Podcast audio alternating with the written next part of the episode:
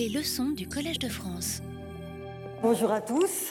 C'est un grand plaisir de vous accueillir au, Collège de France dans le cadre de ce projet euh, BD 2020. Projet qui, comme son nom l'indique, aurait évidemment dû se passer l'année dernière. Je n'ai pas besoin de vous expliquer pourquoi ce ne fut pas le cas. Nous avons quand même l'année dernière pu entendre la leçon brillante de Benoît Peters, qui ouvrait en quelque sorte euh, le cycle. Et puis 2021 nous a permis, euh, malgré les, difficultés, les restrictions, de poursuivre le projet tel qu'il avait été conçu initialement, c'est-à-dire la tenue d'entretiens avec des auteurs de bandes dessinées, mais pas que, nous allons le voir tout de suite. Euh, nous avons donc déjà euh, organisé l'entretien entre William Marx et Catherine Meurice, puis ce fut Patrick Boucheron qui s'est entretenu avec Emmanuel Guibert, et j'ai le grand privilège aujourd'hui, c'est à mon tour de m'entretenir avec Jean-Marc Rochette. Bonjour, bonsoir Jean-Marc Rochette, bienvenue au, bienvenue au, Collège de France. Merci beaucoup, bonsoir. C'est un, grand honneur. Un grand plaisir pour nous de, de vous accueillir, et merci aussi d'avoir quitter votre retraite montagnarde pour venir nous rejoindre ce soir. C'est donc vraiment un très, très grand plaisir de vous accueillir dans le cadre de cette série euh, d'entretiens. Alors nous avions convenu, euh, Jean-Marc Rochette et moi, que je ne le présenterai pas très longuement de manière préliminaire, dans la mesure où son œuvre parle pour lui, et c'est évidemment essentiellement euh, de son œuvre que nous allons parler ce soir. C'est elle donc par euh, votre intermédiaire qui va prendre la parole. Je pense que c'est le plus bel hommage que nous pouvons euh, rendre à ce, travail. Euh, il est tout de même un, point que je voudrais soulever d'emblée et que notre public va découvrir progressivement. vous êtes bien sûr un auteur de BD, mais vous n'êtes pas que cela. Vous êtes aussi un peintre. Et même si le programme dans lequel nous nous insérons s'appelle BD 2020. Il m'a semblé important aussi d'ouvrir cet entretien sur cet autre aspect de votre travail qu'est la, la peinture. Et donc nous, y viendrons parce que fondamentalement, euh, ce ne sont pas deux métiers différents et ils sont profondément entrelacés. Donc je pense que ça, ça, apparaîtra aussi euh, très vite. Et puis il y a aussi, euh, vous verrez, une partie de cette œuvre de, Jean-Marc Rochette qui légitime en quelque sorte, même de façon très modeste, que ce soit moi qui aujourd'hui soit l'interlocutrice dans le cadre de cet entretien. Mais ça, je vous laisse la surprise euh, euh, pour dans un instant. Bien, je pense qu'il est, voilà, il est important de plonger d'emblée dans l'aventure hors norme que fut le transpersonnage puisque la BD, en plus, a attiré l'attention du réalisateur Bong Joon-ho, qui a eu la Palme d'Or euh, pour Le Parasite en 2020, euh, et qui a fait donc de cette bande dessinée une série euh, sur Netflix. Mais ce n'est pas la série que nous allons évoquer, ce n'est pas l'objet, mais bien les albums. Les albums dont la parution s'étend en fait sur 25 ans, entre le début des années 80 et l'année 2015, quand paraît le volume Terminus, qui, comme son nom l'indique, clôt la série. Et donc voilà, je, je vous laisse commenter cette, cette, image impressionnante que vous avez aussi sur l'écran ici. Ce sera peut-être plus simple. Donc ça, c'est une, c'est la, figure emblématique du, du, du transperce-neige. C'est une histoire assez étrange parce que Jacques Loeb, donc le, le, scénariste, avait commencé cette histoire avec un autre dessinateur qui s'appelait Alexis, qui est malheureusement décédé à 30, trois ans, je crois. Et puis après, il a, recherché des dessinateurs euh, parmi les, grands. Enfin, surtout, il voulait des jeunes plutôt. Donc, il y a eu Skuyten, il y a eu Rouge, il y a eu Loisel.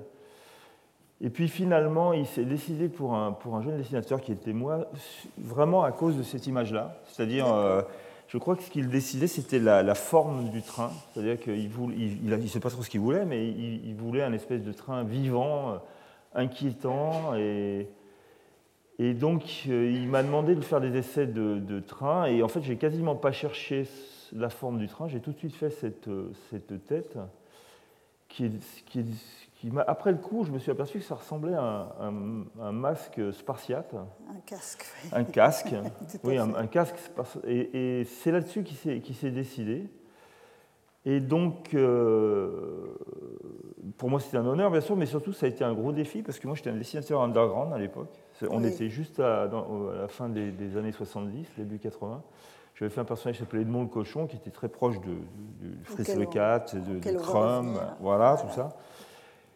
Et donc, quand il, m'a, il a accepté, enfin, quand il a choisi mon, travail, ça a été un, j'ai l'impression que j'étais quelqu'un qu'on poussait dans la piscine pour qu'il apprenne, pour qu'il apprenne à, nager. Quoi. Tout à fait. Et donc, l'histoire du, transpersonnage, pour ceux qui ne la, connaîtraient pas, ben voilà, si je lis les, les, les, encadrés que vous avez à l'écran, parcourant la blanche immensité d'un hiver éternel et glacé, d'un bout à l'autre de la planète roule un train qui jamais ne s'arrête c'est le transpersonnage au mille et un wagons, c'est le dernier bastion de la civilisation. Donc euh, cette histoire, c'est assez glaçant parce que c'est une catastrophe climatique, fondamentalement, au départ. La Terre est entièrement gelée, euh, on a donc une extinction de l'humanité, sauf ceux qui sont dans, dans ce train. Et donc, voilà. Comment dessine-t-on la, catastrophe climatique et, la, cette espèce de fin du monde? Bon, la première page, ça a été donc la première page, c'est surtout en fait le, texte et l'image, c'est une chose assez curieuse. Par exemple, ici, il y a un texte qui est très fort. C'est une ritournelle qui, qui, revient, qui revient et qui, chez les lecteurs, pratiquement, ça a marqué. Le, le transpersonnage, c'est cette ritournelle-là, de cette page-là et cette image-là, quoi. Après, le gros défi d'une histoire comme ça, c'était de jamais sortir du train. Voilà. C'est-à-dire qu'on a 120 pages qui, à l'époque, c'était une, bande dessinée longue, maintenant c'est mhm. rien, mais pour l'époque, et rester dans, ce train qui, d'ailleurs, Bong Joon-ho a eu le, même, problème au niveau de la mise en scène, c'est-à-dire euh, comment de dynamiser une histoire qui, en fait, est, très statique. Mhm. Hein. Euh, c'est juste l'histoire d'un personnage qui remonte d'un train. Et, pourtant, le train finit par s'arrêter. Alors, pas dans la, série, mais en tout cas... Euh, le train finit par s'arrêter, un autre cauchemar commence dans un ancien parc d'attractions dont la mascotte est une souris, j'imagine que ce n'est pas totalement un hasard, et qui s'est transformé en une sorte de camp dont l'énergie est délivrée par une centrale nucléaire, dont les radiations, assorties d'expériences sur le génome humain, aboutissent à, à faire naître des enfants difformes. Et donc vous avez ce personnage que je vais mettre tout de suite en, en lien avec cela, parce que là, je pense qu'il y a. Voilà, c'est-à-dire qu'on entre dans votre euh, pratique. Dans ma pratique. C'est-à-dire qu'en fait, euh, c'est donc une histoire que j'ai écrite avec euh, un scénariste qui s'appelle Bokeh, et on avait, on, on avait cette idée d'une scène étrange où, que vous avez vue avant, où une femme avec, voilà, avec ce masque un peu à la Malevich, et qui, et alors, d'un seul coup, je me suis souvenu de, de cet artiste, Wolfgang Leib, qui fait des œuvres avec, de la, avec du pollen. Et je pensais que ça serait une très belle scène pour la bande dessinée, que cette espèce de transe euh, dionysiaque se passe dans, cette, dans ce, jaune magnifique. Et c'est là où il y a le rapport avec la, peinture ou l'art contemporain dans, mon travail se, se, mêle un peu. Et donc là, c'est un tableau que j'ai fait pour la Galerie Mayenne. Euh, où je me suis amusé effectivement à, donner ce rendu. Euh. Ce qui m'intéressait là-dedans, surtout, c'est le côté suprématisme de la tête. De la tête, voilà. tout à fait. Mais évidemment, ça aboutit aussi à d'autres, d'autres planches, enfin à des planches justement de, Terminus, où vous avez travaillé cette idée de, la, de, l'enfer, de l'enfer et de la malformation des, des enfants. Qu'est-ce qui est à à l'origine, c'est-à-dire que je, mon idée, c'était qu'il y a un enfer euh, horizontal avec le transpersonnage, éternel, en fait, cette espèce de, chose qui tourne et qui ne s'arrête jamais. Et là, je voulais, un, enfer vertical. Et je voulais que le, fond de, ce vertical, de ce puits, en fait, ça soit ce moment où les, où les femmes euh, ne veulent, n'ont plus les enfants dans le ventre. Quoi. Donc on, leur sort les enfants et on, les, on, les, on en fait des, un transhumanisme complet et absolu. Et donc à partir de ce moment d'enfer complet, les personnages, par la suite, fuit le, lieu, ce lieu. Et ça, c'est une des pages, à mon avis, enfin, c'est la scène, d'ailleurs, les rouges, c'est une des scènes les plus, les plus difficiles de ce livre. D'ailleurs, enfin, ça reste très difficile, même pour moi, de le regarder. Quoi. Je trouve que c'est mmh. vraiment une espèce d'avant-goût de l'enfer. Et, et, vous m'avez envoyé à l'occasion de nos échanges préliminaires aussi cette, euh, cette image qui n'est pas moins difficile. Euh, Alors, oui. pourquoi me l'avez-vous envoyé? Je vous l'ai envoyé parce que dans, dans l'histoire euh, avant, il y a une scène où on voit des, enfants donc, mal formés par des, par, par, par des radiations atomiques et qui sont des grands artistes en fait. L'intérêt c'était que je m'étais dit c'est des, grands écrivains, des grands poètes, des grands voilà. Mais je ne voulais pas qu'on tombe dans la caricature de la, de la, de, des déformations qu'on a en bande dessinée, qui sont à la limite du comique ou de, l'ironique, et je, je, détestais ça.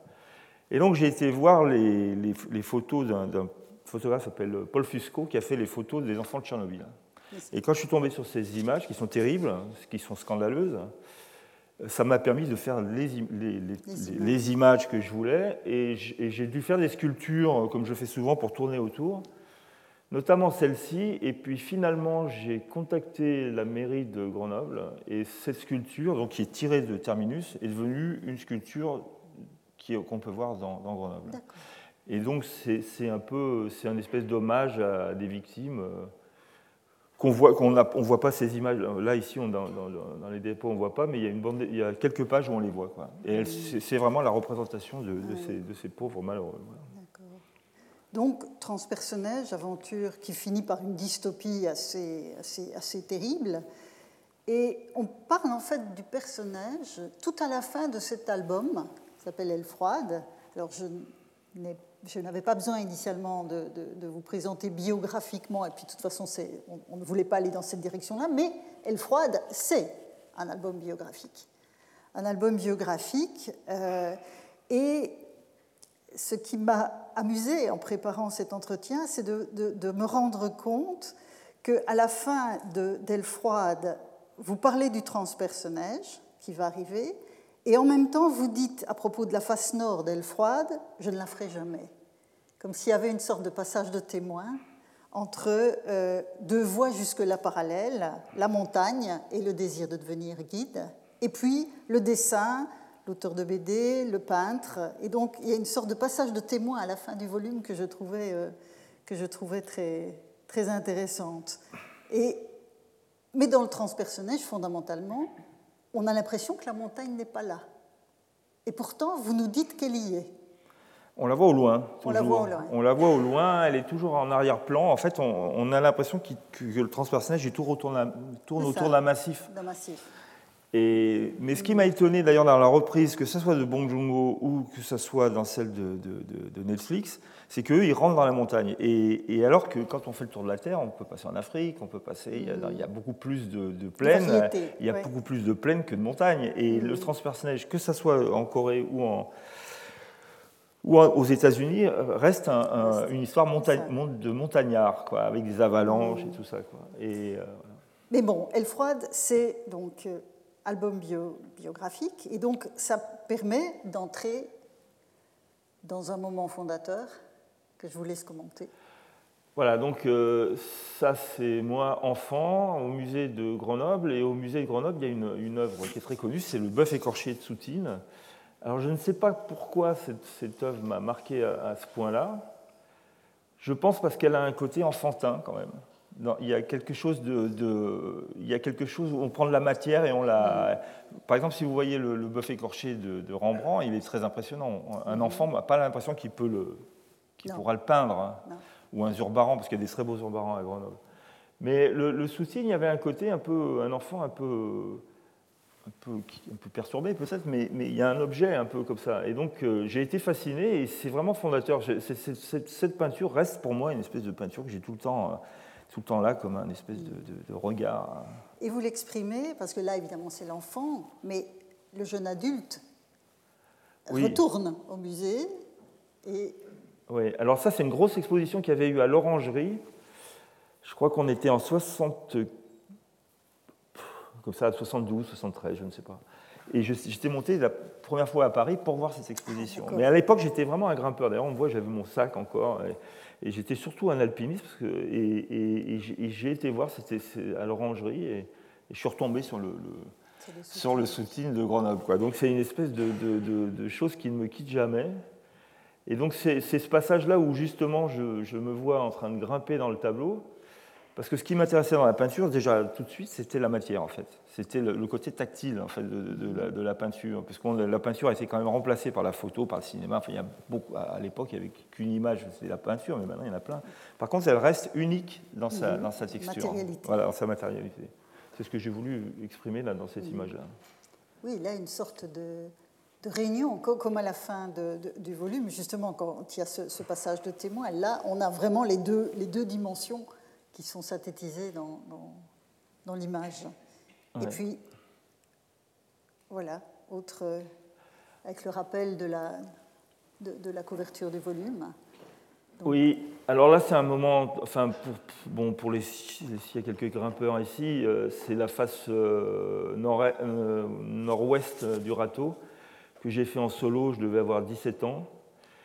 Et donc le solo, c'est-à-dire qu'on grimpe sans corde, on part comme ça et on grimpe. Donc c'était la difficulté dans la bande dessinée, c'est de ou la facilité, c'est de, montrer à un public qui ne connaît pas ce que c'est qu'une une voie en, face nord. Et, j'ai eu la chance, euh, comme c'est écrit ici, d'arriver au sommet avant le, lever du soleil. Et donc il y a une espèce de moment particulièrement gracieux que j'ai essayé de rendre euh, ici. Oui, parce que ce n'est pas, vous, n'écrivez pas le ciel prend feu, vous écrivez j'ai pris feu. Oui, il y a une. Face à la naissance du monde. Oui, il y a une espèce de, de, de, de catharsis. Enfin, on est, il y a une chose qui est très forte qui se passe là. Pour moi, ça a été. Euh, et bien après, je descends, évidemment, parce que c'est ça, définition. On est en haut, puis après, on redescend. Et, et, quand on redescend, on est à nouveau dans la. Et, pour, et pour l'anecdote, c'est que j'ai croisé des guides à la descente sur l'arête. Et, et je me suis pris une, une rousse terrible, parce que j'étais un, très jeune homme, euh, et, le guide, il avait raison, il m'a dit, mais jamais on fait ça, et pour mille raisons que je ne vais pas expliquer, parce que ce serait dangereux. Voilà. Et c'est vrai que la montagne reste dangereuse. Et dans cette, euh, oh. biographie dessinée, euh, vous, vous évoquez ce moment terrible. Voilà, donc euh, ici, je, je, je, me suis mis à faire du solo. Euh, c'était, je sais la date, c'était en 76, parce qu'en 76, il y a eu une, année d'une très grande sécheresse. Mhm. Et je faisais du solo, j'ai posé un rappel, et, je ne sais pas d'où il est arrivé, j'ai pris une pierre en pleine tête. Quoi. Et, euh, et donc là, j'aurais pu, pour point de vue technique, on peut, on peut parler de la bande dessinée, on peut montrer ça d'une manière un peu plus violente, ou on peut le faire d'une manière assez, assez lointaine, ce que j'ai fait. Quoi. Et ça, donc voilà, ça c'est le, tableau que j'ai fait quelques années après, le couloir, parce que ça ne peut pas avoir cette histoire, mais voilà. si vous voulez, je peux vous dire ce que ça représente. En fait, c'est le, couloir, long en face nord d'Elfroide où j'ai eu un accident et, euh, et ce qu'on voit, la, structure rouge en haut, c'est la blessure de mon compagnon de cordée. Et donc j'ai fait une espèce d'amalgame entre montagne et, les deux chairs, en fait. Les on, deux le, On, le, on, le, voit, on le voit bien, on le comprend bien, en tout cas quand on voit la juxtaposition des deux, des, deux, des deux œuvres. Quand je vous disais tout à l'heure que c'était difficile de faire le partage entre le travail de l'auteur de BD et celui du peintre. Et puis la, la suite de l'histoire, c'est quand même une blessure extrêmement grave. Oui, oui, enfin oui, bien sûr. Une hospitalisation longue. Voilà.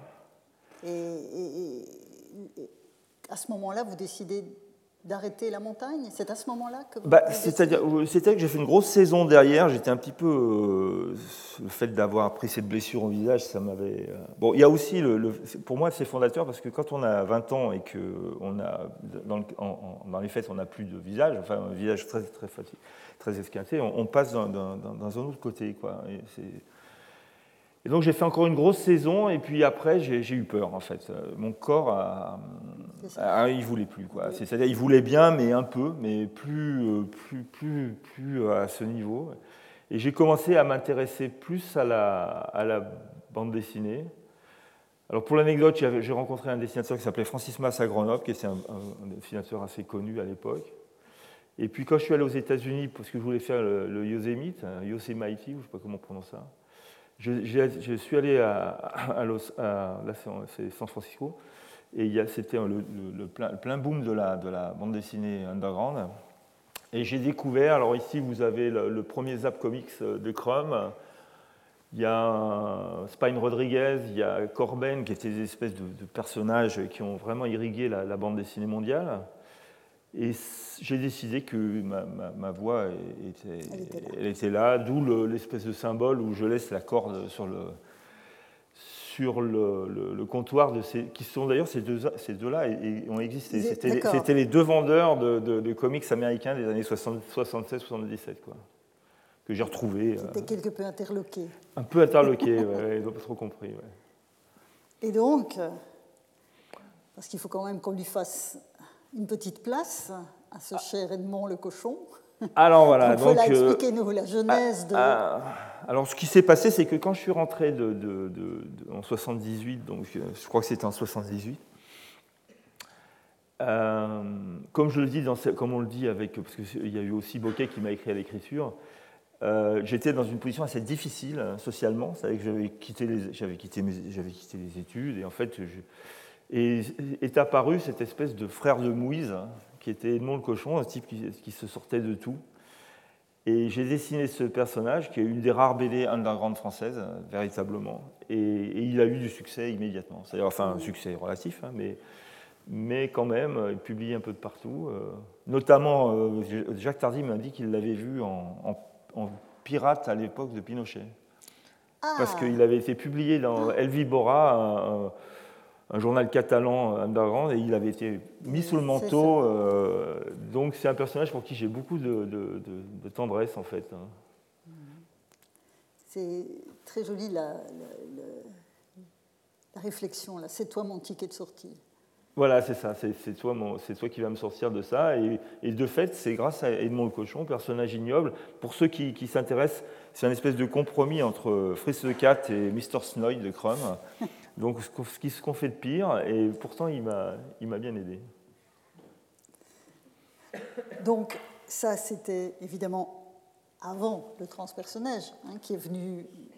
Voilà. voilà on, ne suit pas un ordre totalement chronologique, mais c'est assumé comme assumé comme tel. Et donc à la fin de ce volume, Elle, froide, il y a alors l'annonce effectivement de, du transpersonnage. Euh, mais alors on va sauter les années parce que vous m'avez fait le, plaisir de me soumettre l'album sur lequel vous êtes en train de travailler. Voilà, Et donc là, je trouve très intéressant d'entrer en quelque sorte dans l'atelier. D'entrer dans l'atelier. Alors évidemment, les planches qu'on va vous présenter sont, sont déjà très, très, très achevées, mais j'ai vu par ailleurs le storyboard et là, on est dans le, dans le, comment dirais-je, l'effervescence de la création. Et donc, Parlez-nous un peu de cette dernière reine. Donc c'est le nom de l'album en question, La dernière reine, sur laquelle vous êtes en train de travailler. Alors, ce qui s'est passé, c'est que pour le scénario, je voulais, parler de la, dernière, du dernier ours tué sur le plateau du Vercors. Parce que le plateau du Vercors est un endroit où, l'ours a régné pendant 400 euh, ans, enfin 400 ans, je veux dire 40 000 ans, 400 000 ans, je ne sais pas. Et en 1898, le dernier ours euh, s'est fait tuer. Quoi. Et c'est une chose qui est toujours restée en moi. Quoi. Et à partir de ça, je, dis qu'est-ce qu'on peut raconter? Donc je, dis un, enfant du plateau voit le, la dernière ours qu'on traîne comme un, comme un, cadavre. Et cet enfant est, choqué par ça. Et, donc naturellement, je me suis dit, puisqu'il il était enfant en 1898, euh, il va faire la guerre de 14-18. Donc ça, j'avais pas, j'ai pas, j'ai simplement suivi une logique euh, narrative. Et donc, s'il fait la guerre en 14-18, euh, on peut mourir, on peut avoir de la chance, on peut aussi être très gravement blessé. Ce qui, ce qui, me, ce qui quand même, chez moi, est une blessure au visage est quelque chose qui revient assez souvent. Et, donc, ce, ce, personnage qui a vu la dernière reine, la dernière ours mourir, se fait très gravement blessé.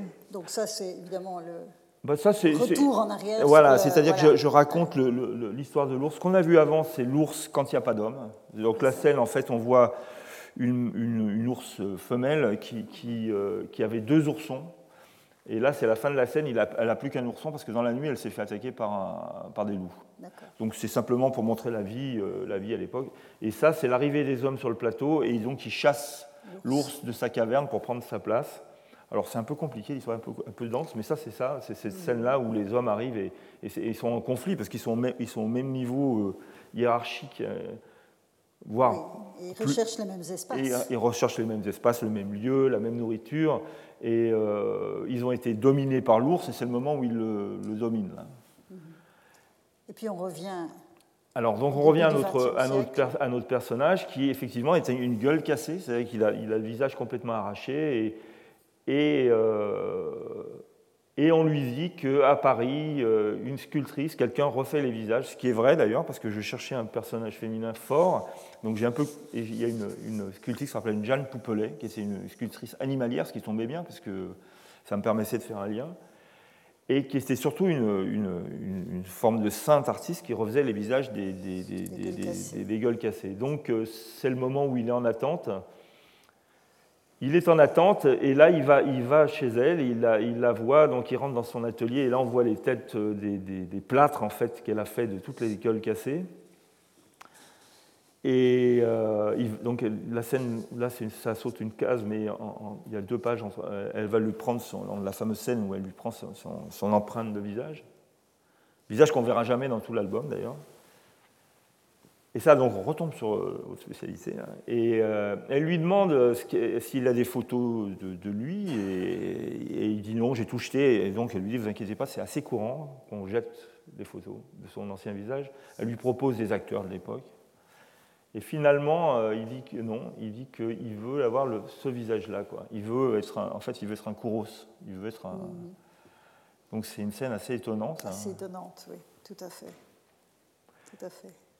Et euh, alors après, ce personnage, je ne sais pas si on le voit, mais il, devient un, personnage assez... non, là, on n'avait pas choisi cette... Voilà, Mais bon, il a, il a, ce masque, effectivement, euh, qui, donc il, adopte, il devient le visage du Kouros. Il devient le Kouros, il a les cheveux comme... Euh, il a les cheveux longs, donc pour vous, vous voyez le Kouros tout le temps. Là, je suis un peu à la maison, oui, tout à fait. Mais ce n'est pas à ça que je faisais référence tout à l'heure. D'accord. La surprise, elle arrive après.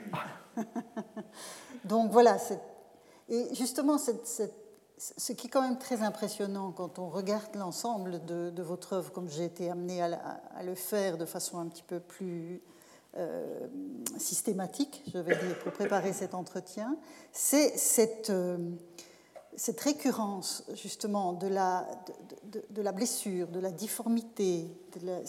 vous avez, enfin, sans, hmm. vouloir euh, faire de la, de la, psychologie à bon marché, mais la dystopie, par exemple, de Terminus, euh, est-ce que vous avez l'impression qu'on est, est, dans le même euh, registre ou bien ce sont deux mondes totalement différents? Non, non, je, me répète, c'est Boltanski, euh, avec qui je, que je connaissais un peu, il disait qu'on dit toujours la même chose. Lui, par exemple, il parlait, il parlait, toujours de, ce traumatisme.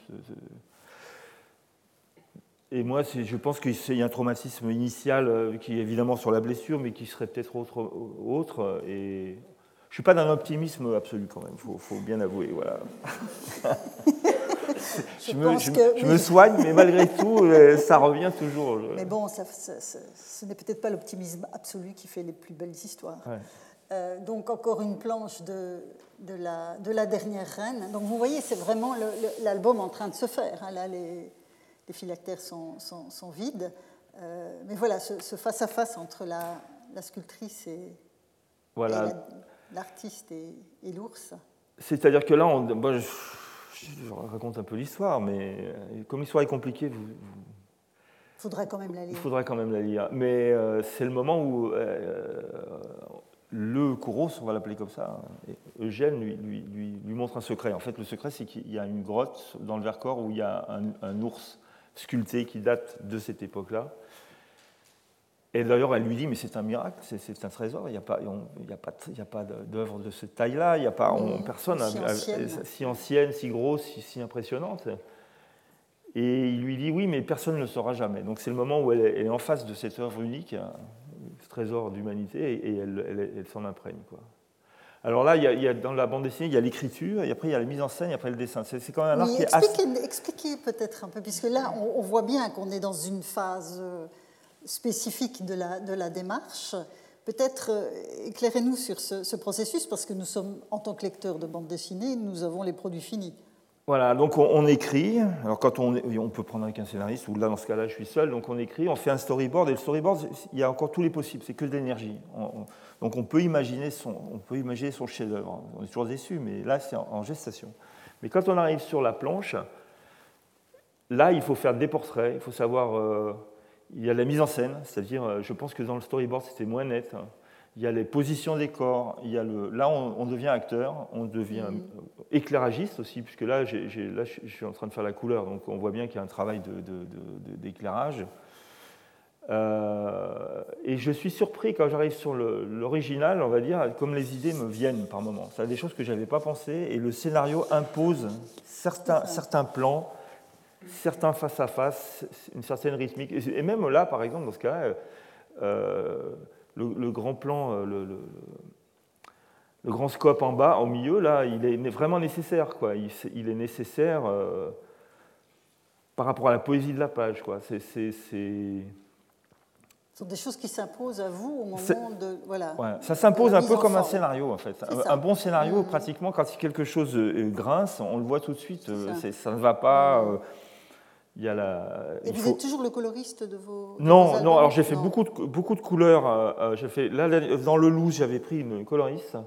Et là, j'ai décidé de, de, tout faire. Quoi. Donc la couleur, alors là, c'est une alchimie. C'est qu'il faut, il y a, par exemple, il y a beaucoup de matière et, tout ça. C'est une espèce de, cuisine interne. Oui, mais... Euh, qui fait qu'on. C'est un peu de la peinture, là, pour le coup. C'est de la peinture parce qu'il faut, il faut que, la, comme on dit, il faut fatiguer la matière. Et là, malgré tout, elle est, on ne voit pas, mais il y a quand même tout un travail de. Je fais des rendus d'aquarelle, euh, je, fais. pour que ça soit pas trop plat, en fait, pas trop. Mm. Pas trop euh, plat, et, mais pas trop pictural non plus. Enfin bon, c'est tout un. Mais il faut, mettre le, il faut une petite alchimie, il faut mettre le curseur exactement où il faut. Dans justement, à propos d'aquarelle, et là, évidemment, vous allez comprendre pourquoi. Là, je me suis retrouvée à la maison, il y a quelques années, vous avez euh, illustré une, très belle traduction de l'Odyssée. Euh, et donc voilà, c'était l'occasion. Nous sortons un tout petit peu de la BD, mais, c'est quand même consubstantiel à votre travail. Et vous venez d'en parler pour le, la partie couleur de, vos, bandes dessinées, où l'aquarelle peut prendre sa place. Or, ici, dans l'illustration de, l'Odyssée, vous avez fait le choix de l'aquarelle. Et donc, pour montrer un peu de quoi il retourne, voilà par exemple une extraordinaire représentation de l'Athéna. L'Athéna aux yeux. Alors, la traduction euh, reçue, c'est l'Athéna aux yeux pères, mais bon, c'est une manière ancienne de parler qui ne dit plus nécessairement grand-chose aujourd'hui. C'est la glaucopis, c'est-à-dire qu'elle a les yeux euh, c'est quasiment intraduisible en français, c'est bleu-vert en fait. Et là, vous avez mis l'accent sur le, sur le bleu. Et vraiment, avec cette, mise en évidence des yeux qui est absolument, euh, absolument magnifique. Euh, quel a été le, comment dirais-je, le, déclencheur de, tous ces, ces, différents dessins qu'on va passer en revue, ces différentes aquarelles? C'est le texte qui a généré l'image? Comment avez-vous travaillé? Là aussi, dans l'atelier, comment les choses se sont passées Dans l'atelier, j'ai une espèce d'écoute, euh, euh, lecture flottante en fait, comme, comme un psychiatre, un psychanalyste écoute son patient, sa patiente. Donc je lis sans, sans, trop, euh, je laisse venir les images. Et d'un seul coup, il y a une image qui me vient, alors je, je, souligne, hein, je souligne. bon, bon là, comme, comme tout le monde, enfin les gens connaissent la les yeux pères, donc c'est arrivé. Et puis, euh, c'est le début du livre. et donc là, je voulais, euh, je voulais que ça soit... Bon, j'aime beaucoup la peinture du début du XXe, hein, donc avec ces espèces de force qu'il y avait dans, la gestuelle. Et donc ça, ça a donné le tempo. Une fois que j'ai eu fait ce, premier uh-huh. dessin, parce que c'est le premier dessin du livre, c'est celui aussi que vous avez fait en premier. En premier. C'est le premier dessin. Et une fois qu'on a fait ça, tout le reste suit. C'est plus possible de, retourner vers le péplum. Hein. Vous voyez ce que je veux dire on est, on est... Et effectivement, on n'est pas dans le péplum. Hein. Voilà la, métamorphose des, compagnons d'Ulysse en, en cochon chez Circé. Euh, Agamemnon. Alors là aussi, il y a. Bah, Agamemnon, vous, voilà, vous connaissez, c'est le fameux, le, fameux, le, fameux masque d'or. Euh, donc c'est un masque assez connu Parce qu'il n'y a pas de photos d'Agamemnon, donc... euh, Mais on- je dois dire qu'on en a peu. Oui, on en a un peu. ouais. Et donc, il y a juste, j'imagine, il n'y a que cette tête-là qui est connue, non? Il y en a... Enfin, disons, c'est ce qu'on a appelé le masque d'Agamemnon, mais c'est- une appellation que Schliemann. En fait, quand, quand, quand Schliemann a fouillé la- l'acropole de Mycène et qu'il a mis au jour le contenu des tombes, il y a ce masque d'or qui est, qui est venu au jour et tout, enfin, les archéologues l'ont appelé le masque d'Agamemnon, mais la référence, elle était à l'Iliade, voilà. Voilà, mais bon. voilà. Bon, bah, bref, donc c'est Agamemnon. Et, et comme c'est Agamemnon qui sort des enfers, Ah j'avais cette, cette idée de faire euh, une- comme une tête de mort, en fait. hein. Euh, c'est- à la fois le, le- le masque de... de- Et c'est un masque funéraire, donc ça Voilà. tombe bien. Ça tombe bien, voilà. Et ses yeux noirs. euh, et donc là, on est dans une gestuelle de peintre, je pense, parce qu'il n'y a pas de reprise là-dessus. C'est-à-dire que c'est où, vo- où- où votre dessin fonctionne ou Ou il ne fonctionne il pas. S'il ne fonctionne pas, vous ne revenez pas, vous voyez bien les taches qui, qui sont dans les yeux. Ouais. Par contre, quand ça fonctionne, il il l'inconscient a quand même euh, s'est exprimé et, et ça, et c'est- aussi très frappant avec cette, cette image que vous avez intitulée euh, Ulysse euh, ensanglanté, oui. ensanglanté, donc après le, Le la mise à mort des, des Voilà. prétendants. Là aussi, j'imagine qu'on ne reprend pas ce genre d'image. Absolument. Ah bah, ça, c'est, c'est- c'est- je- D'ailleurs, euh, on les fait, c'est une forme de transe, hein, transe statique, parce que, mais il faut vraiment que le- le- le- le- le- les yeux, le nez, la, la- la barbe, et puis euh, c'est une image qui, qui, qui frise à l'abstraction. C'est-à-dire que si on si on voit pas, si on voit pas le profil de, de- de- si on voit pas le profil d'Ulysse, si on si on dit pas que c'est que c'est le visage d'Ulysse euh, ensanglanté, peut-être qu'il y a des gens qui voient euh, qui voient une abstraction Qui autre chose, pure. quoi. Et justement, l'abstraction, elle arrive à la fin. Voilà, alors là, ça, ça a été le grand, Expliquez-nous. le grand problème de- de- du livre, c'est que pour ceux qui ont, qui ont lu euh, ou qui se souviennent de, de l'Odyssée, la dernière phrase, c'est que euh, Athéna hurle, parce que les- dans, dans- à Ithaque, la guerre va reprendre, c'est-à-dire euh, la- le, père, ils vont, et à nouveau, la, la violence va s'embraser sur l'île, et donc Athéna hurle et, et arrête la violence. Je crois que c'est... à peu Elle crie. Elle crie, voilà. Donc si vous faites euh, Athéna dans l'air qui crie, vous êtes dans un rapport Saint-Sulpicien. À l'image. euh, et, c'est- et c'est- et donc, je- et pour- et alors j'ai failli ne jamais faire cette image. Je me suis dit, ben, on- mais c'est quand même, c'est refuser l'obstacle. Et donc finalement, j'ai fait cette image. C'est le ciel, en fait, c'est un nuage, et il crie. Il crie dans la mesure où il devient étrange. Voilà.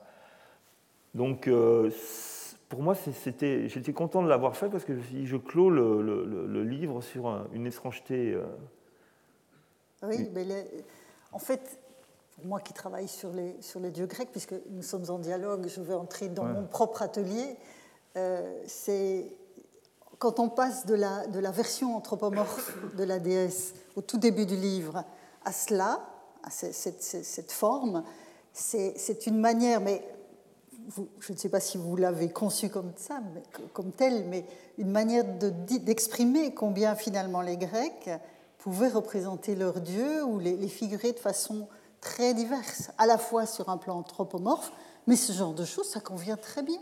aussi. On sent le Dieu qui est là, tout simplement. Il n'a pas besoin nécessairement d'avoir une forme ni humaine, ni animale, ni, ni- ni végétale, ça peut être ça. Et donc, votre, euh, votre travail d'aquarelliste a rendu compte des morphismes différents des dieux grecs. Merci. Donc, voilà. Non, je, je vous assure, c'est- tout à fait ça. Et en plus, les couleurs, évidemment, renvoient aussi à la glaucopis, avec ce, ce bleu, gris, vert. C'est exactement le, le, Là, on y arrive. hein. couleur. On y arrive plus, là, sur le Ah glauque. oui, on y arrive. Enfin, le glauque, malheureusement, quand on dit glauque, c'est tellement chargé en français que c'est un petit peu difficile, mais, mais, mais, mais le glaucos en, Parce que là, c'est c'est- ça. c'est vraiment- on ne c'est sait pas ce- trop si c'est vert ou si c'est c'est vert, ça, c'est gris. bleu, ou- c'est vert, c'est gris. c'est- Ouais. Eh bien, le, le glaucos, c'est ça. Donc, les, les- les yeux pères d'Athéna, c'est ça. Ah, alors là. Voilà. Vous, ne regrettez pas d'être venu. Non, je ne regarde pas les venus. ouais. Très bien, mais poursuivons donc dans le, toujours dans le registre de l'aquarelle. Là, on, on quitte l'Odyssée. Donc, vous avez un, un travail d'a- d'aquarelliste. On retrouve évidemment vos, vos thématiques, euh, euh, je ne vais pas dire privilégiées parce qu'elles Oui. ne sont pas les seules, mais en tout cas, la montagne reste extrêmement présente. euh, dans, dans, votre travail d'aquarelliste, et puis on le voit ici aussi. Mais à côté de ce travail d'aquarelliste, il y a aussi la matière.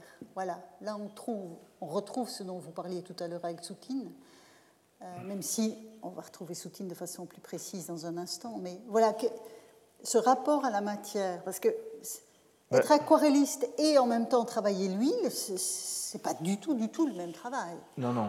Donc, bah, disons que l'aquarelle permet de, que l'inconscient s'exprime facilement. C'est-à-dire que c'est de l'eau et donc on peut, il y a une espèce de, l'inconscient va naturellement vers, l'aquarelle.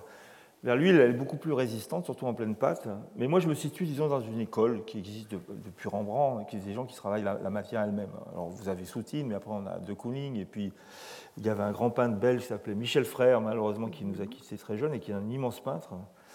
Et je me, je me situe dans, ces peintres qui aiment travailler la matière en pleine pâte et donc retrouver de l'inconscient dans la matière. Quoi. Mhm.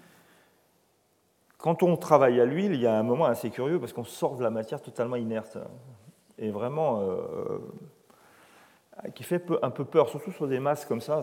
Et donc il y a un côté alpiniste aussi. C'est-à-dire qu'il y a un moment, on rentre, il le corps travaille beaucoup plus que dans la BD. Dans la BD, euh, c'est une chose qui est assez mais moines copistes. Quoi. Oui, c'est ça. Là, il y a un côté un peu troglodyte. il, faut, il faut que la, il faut, on travaille avec le corps. Quoi. Je ne sais pas comment vous dire. Il y a une espèce de, corps qui travaille et une perte de l'image. Et, et, surtout dans le jaune, alors là, on parle de peinture, c'est moins net, mais le jaune est une couleur à l'huile qui, supporte qui, qui n'en supporte aucune autre. C'est-à-dire que le, le, le, jaune, une fois qu'il a été touché, il devient ouvert. Ou... Et donc là, il faut poser sa couleur et après, il faut, faut, y aller. Voilà. Donc c'est. Alors le, tableau, le tableau pour, pour en fait, c'est un, un, châtaignier euh, à l'automne euh, en Ardèche, quoi. Donc euh, une espèce d'envolée lyrique là-dedans que j'aime que j'aime assez. Et comme vous parlez d'automne, voilà.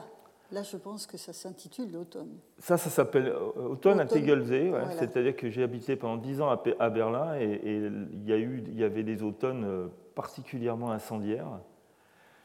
Qui m'a Alors ce tableau est immense, hein, il fait 2,50 m par 2 m, 2 mètres, je sais pas, il fait immense. Alors ça, c'était vraiment une guerre, hein, pour le coup. Euh, quand j'étais dans mon atelier à, Berlin, ça a été véritablement une, une guerre, et, c'est une œuvre que... C'est la dernière, après ça, j'ai arrêté de peindre, en fait. J'ai arrêté de peindre parce que j'ai eu des problèmes de... Parce que je travaillais dans un atelier, je dormais dans, au milieu des œuvres et tout, et j'ai commencé à, ah bah avoir des problèmes de, de respiration, et donc je dit, c'est bon, j'arrête là-dessus. Donc c'est ma, ma, dernière euh, œuvre. je reviendrai peut-être, mais ça, c'est la, dernière que j'ai faite. Ça date de 2012, je crois. Mais vous étiez, vous étiez à Berlin à ce moment-là Voilà. j'ai vécu 10 ans à Berlin, parce que je, je, voulais peindre. Je m'étais dit naïvement que c'était la ville de la peinture. Peut-être comme Soutine s'est dit que Paris était la ville de la peinture. Et ce qui est plus ou moins vrai, d'ailleurs. Et voilà, après, une fois que j'ai quitté Berlin, j'ai quitté ce genre de peinture-là. Mais Soutine n'est pas loin. Voilà, donc ça, c'est j'ai toujours essayé de faire un, des bœufs, un bœuf écorché à ma façon, et ça, c'est celui que j'ai fait et qui, qui, qui, qui, relance, qui ramène, au, qui ramène au, à l'enfant que j'étais et qui était fasciné par cette, par cette œuvre. Et ça, c'est une œuvre que vous avez aussi peinte à Berlin. L'essentiel de votre travail tout, tout, tout ce qui J'ai pratiquement, pendant dix ans, j'ai pratiquement plus fait de bande dessinée. Ce qui m'a relancé dans la bande dessinée, c'est en fait le succès de, du, transpersonnage. Le fait que Bonjour découvre cette bande dessinée à Séoul, alors que moi, en France, j'étais quand même un petit peu sorti de la, du jeu. Là.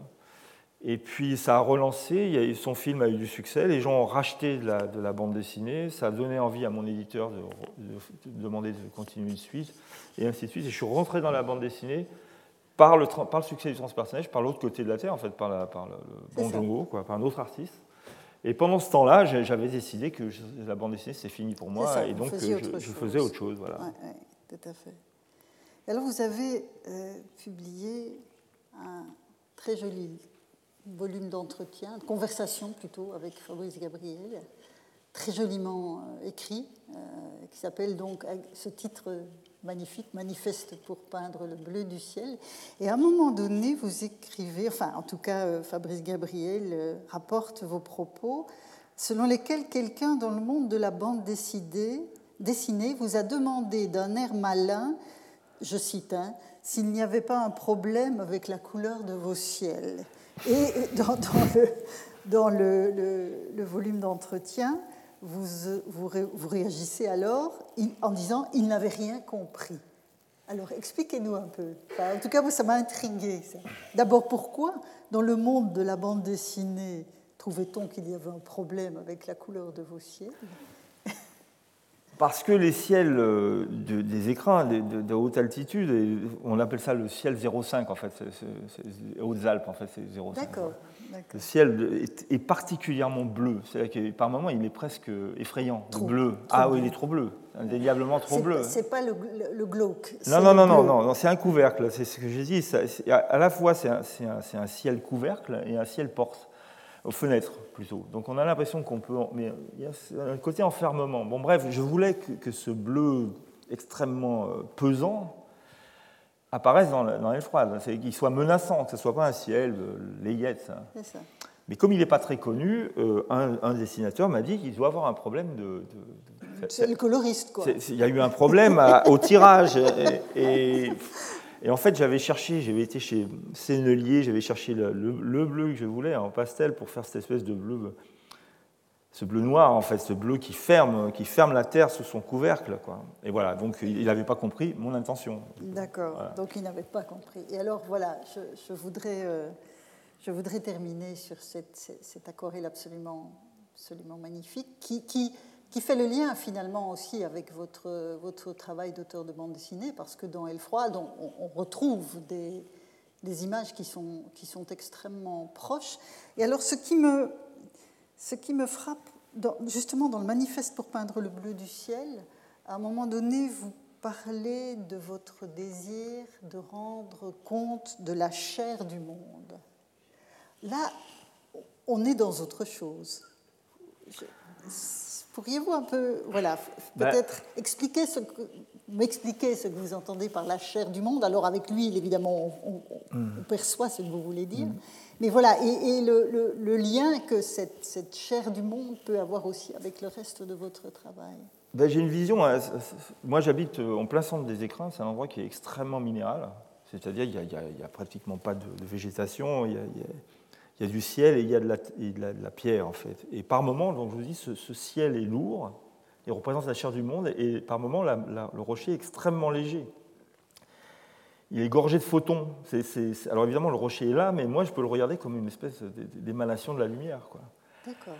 Et dans cette aquarelle que j'aime particulièrement, en fait, c'est le col de la Temple, et, euh, et, le rocher, le ciel, tout ça devient un peu... Euh, va tout plus, se confond. Tout se confond et va plus vers l'esprit que vers la matière dans, à ce moment-là. On, on, parle de, cette, de cette image-là. Mais bon, je vis dedans, je la vois tout le temps, et c'est vrai qu'il y a des moments d'une grâce euh, dans, ces montagnes. La montagne et la, et la, montagne et la, et la peinture, c'est des amis, euh, surtout en Chine. Je veux dire, ah les, voilà, les, les, peintres chinois ne peuvent pas imaginer la peinture en dehors de la, de la, des nuages, de la, et du ciel et, du rocher. Quoi. Et est-ce que la Terre du monde est aussi lourde qu'on le croit? Peut-être pas. En tout cas, moi, ce que je peux vous dire en regardant cette, cette aquarelle, c'est que j'ai l'impression qu'Athéna continue à crier. En tout cas, merci beaucoup, Jean-Marc C'était vraiment un plaisir de vous avoir parmi nous. Retrouvez tous les contenus du Collège de France sur www.colège-2-france.fr.